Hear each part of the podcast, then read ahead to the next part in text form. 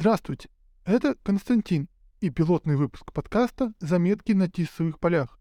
Заметки, которые я хотел бы оставлять на полях читаемых книг. В первом выпуске принято рассказывать, о чем будет подкаст, что именно будет разбирать в книгах ведущий. Но я не люблю подобные краткие рассказы. Потому объясню на примере. И для примера возьму пару мыслей про недавно прочитанный толстый роман Михаила Елизарова «Земля». Почти с самого начала эта книга у меня вызывала ассоциации с автобиографией Сергея Снегова под названием «Книга бытия». Такой же подробный рассказ личной истории с самого начала, с самого детства. Неторопливый подробный рассказ со множеством деталей.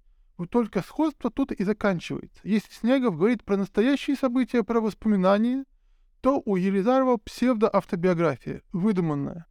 Ну и это не самое важное. Важнее, что детали разные.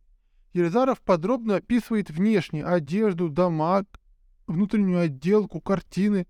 Но все это пустое, ни о чем не говорит, не объясняет. У Снегова все значительно уместнее и глубже. Про это я в свое время подробно писал у себя в телеграм-канале. У Елизарова пространно и совершенно неясно для чего. Приведу цитату, вроде бы небольшую, по содержанию небольшую, но длинную. Центр начинался помпезным зданием с колоннами и львами, перешедшими когда-то с поста городской управы на более скромную должность Кривеческого музея. От него ветвились степенные малоэтажные улицы. Затем город стремительно мельчал до крылечек, ставенек, крашенных деревянных заборов. Казалось, за очередным поворотом вдруг откроется семиструнный простор в березах и травах, с убегающей несмазанной тележной дорогой, с колокольней и тихим озером, которые наплакали за долгие годы многострадальные ивы. Только вместо романса про имщика начинались районы из панельных новостроек или бетонные ограды промзоны. Видите, отличный язык, красивые неожиданные образы. Но зачем все это? Сюжет замирает на долгие строки, ползет как улитка среди всяких метафор и прочих не слишком э, удачных и успешных повествовательных приемов. А вот как автор описывает проходных персонажей. Цитата. Немолодой, мешковатого сложения водитель напоминал черноморского боцмана, крепко сбитый, прижимистый уволень, щетинистая просить, бульдожий профиль с прокуренным усом, мясистые кулаки на баранке, и за дорогой он следил с ленивым морским прищуром. Так Елизаров описывает таксиста, который один раз подвозит главного героя и больше нигде не встречается, не играет вообще никакой роли в книге. Описание отличное, но к чему и зачем ставить столько места на одного э, таксиста? Неизвестно, непонятно. Из-за таких вставок роман разрастается до неприличия, до более чем 700 страниц. Еще Елизаров старается вставить в текст культурный бэкграунд, вспоминает то мультик Простоквашино, то Остров сокровищ, и на мой э, вкус не слишком удачно. Чувствуется попытка пошутить, но совсем не смешно.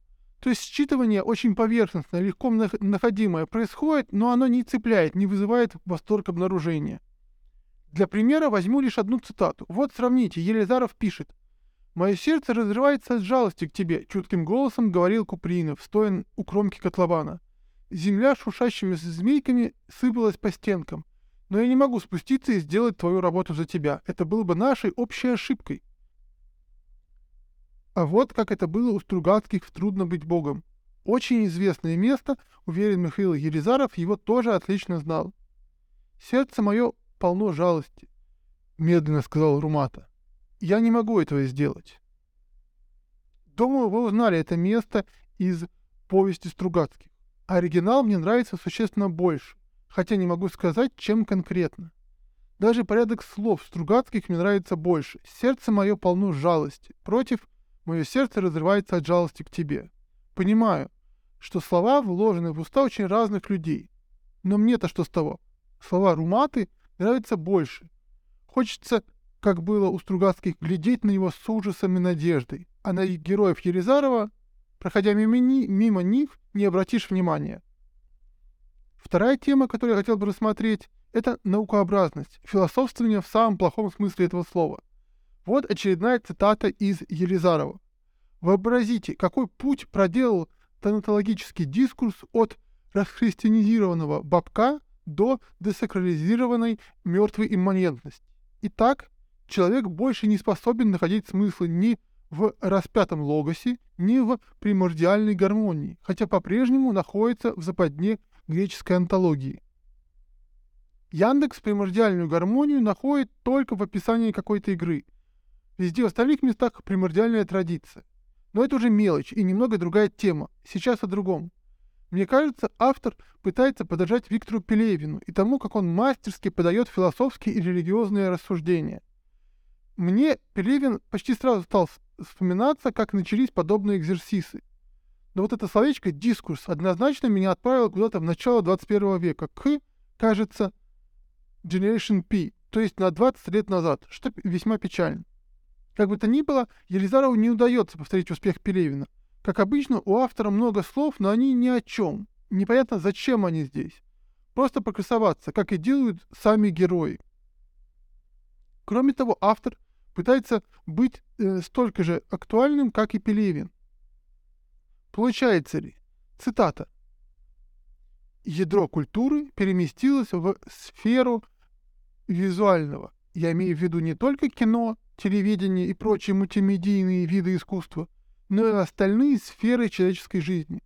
Даже современный погребальный ритуал отказывается от игры со словом и апеллирует к зрительной метафоре тела. Замысел повторить Пелевина однозначно проваливает. Напомню, это лишь мое мнение, и буду рад аргументированной критике. И чтобы закончить тему, приведу еще одну фразу, про которую знакомые философы сказали «набор слов». Цитата. Шопенгауэр, пытавшийся поженить немецкую классическую философию на буддизме, утверждал, вслед за Платоном, что бытие и пресловутая реальность — сновидение наяву. Набор слов во многом не соответствующий действительности, но для обывателя из всего этого набора слов, знающего только то, что Платон жил в Древней Греции, а буддизм пришел из Азии, наверное, выглядит круто. Надеюсь, с помощью этих двух тем мне удалось продемонстрировать свой подход к чтению книг. Хотя, конечно, раскрыл далеко не все. Остальные детали и мысли про землю Елизарова читайте у меня в телеграм-канале «Оттиск на Тесе». А сейчас спасибо за внимание и пишите в комментариях, что бы вы хотели услышать в следующем выпуске, выпуске подкаста «Заметки на тисовых полях».